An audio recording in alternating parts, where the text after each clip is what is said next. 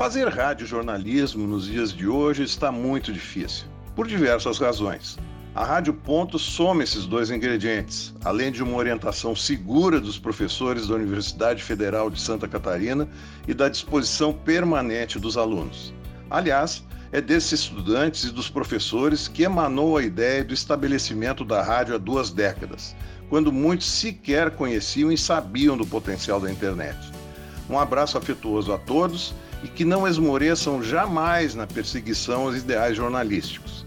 É o desejo do professor Luciano Kleckner, que está aqui ao lado, no Rio Grande do Sul, acompanhando a Rádio Ponto sempre que possível. Rádio Ponto UFSC, 20 anos. Curso de jornalismo UFSC, 40 anos.